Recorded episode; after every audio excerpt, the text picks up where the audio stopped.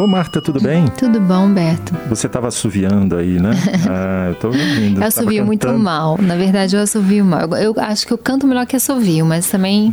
Ah. Eu adoro música, eu queria muito saber tocar um instrumento bem. Eu já toquei um pouquinho de piano, um pouco de flauta transversa, mas eu acho maravilhoso essa coisa do, do virtuoso, é daquela pessoa que incorporou um instrumento, né? E toca como se fosse uma parte do corpo, né? É incrível isso. É, verdade. Eu fiz piano e fiz violoncelo. E é engraçado porque a partir daí, toda vez que eu vou assistir uma orquestra, uhum. a primeira coisa que eu olho é o violoncelo. Primeira coisa. Porque você tem uma história mais, com o violoncelo. É, até a né? coisa que eu ouço mais é o violoncelo. Eu acho maravilhoso o piano. Porque o piano é um instrumento completo, né? Tem sete oitavas, tem. É, ele é completo, né? O violão também eu gosto muito. O violão é muito bonito também. O som do violão me agrada muito. Não, você imagina no meu caso, eu, tinha, eu era uma criança de 10 anos, tocando uhum. violoncelo, que para mim parecia é lindo uma transamazônica de tão grande. Não, é lindo o violoncelo, ele, é um, é um instrumento elegante, um esteticamente ele é lindo. Agora, eu tive um. Como ele era um instrumento muito caro, uhum. eu só conseguia tocar quando eu estava na aula, né? Aula na Escola de Música de Brasília? É. Maravilhosa, por sinal, né? É, Grande ainda escola. Na época do maestro Levino.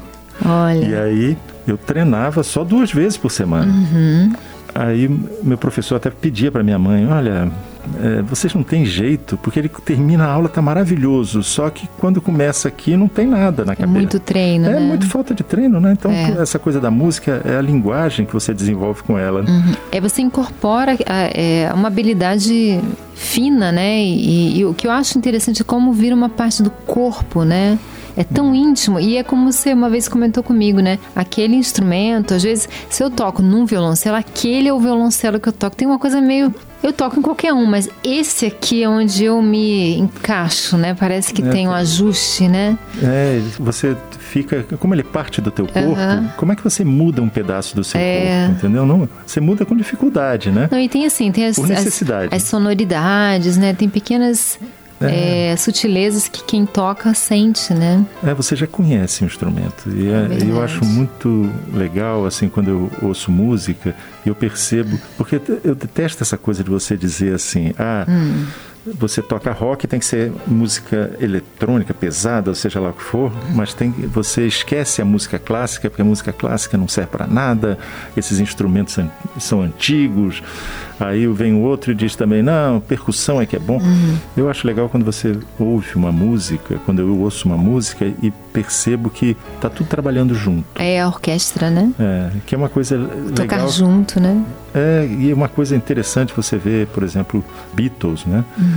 Eles incorporam muito, por causa do George Martin, que era Os o elementos produtor, da, da música incorporam clássica. muita coisa uhum. de se você, por exemplo, ouve Eleanor Rigby, uhum. tem claramente um violoncelo ali. Né? Ah, sim. Entendeu? Então sim. tem.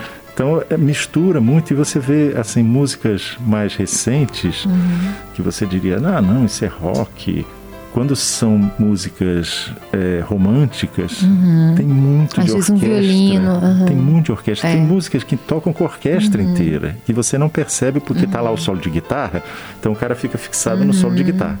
Mas está lá a toda a sonoridade da música clássica segurando como suporte daquela entendi. música. E eu acho muito legal, é muito legal você ter esse, essa coisa da. Na verdade, a pessoa que toca muitos instrumentos, para mim, é como se fosse um poliglota. É. Uhum. Ele desenvolve não só a habilidade técnica de tocar, uhum. mas todo um ouvido para música, ouvido é. para aquela linguagem, para aquele instrumento. Você sabe que meu pai tocava vários instrumentos, não bem assim, ele nunca foi um músico, mas ele tinha muita facilidade, assim, quando eu era criança ele tinha violino, tinha acordeon, tinha, tocava violão, tinha um violão, tocava piano. Ele pegava um instrumento, ele começava a mexer, daqui a pouco ele estava tocando, era impressionante. Mas é, é, tinha esse talento mesmo, né? Agora, eu acho esse ponto em que a pessoa chega de ser um virtuoso é, é muito bonito, porque é muita dedicação, né? São é. anos de dedicação, horas e horas e horas treinando. Eu acho muito bonito. E às vezes a pessoa que ouve não dá valor acha que é uma coisa natural. Ah, mas você sabe de uma coisa? Assim. Eu acho que uma, uma vez eu, eu, tinha uma amiga que ela foi aprender violino. Um pouco parecido com o que você falou do violoncelo.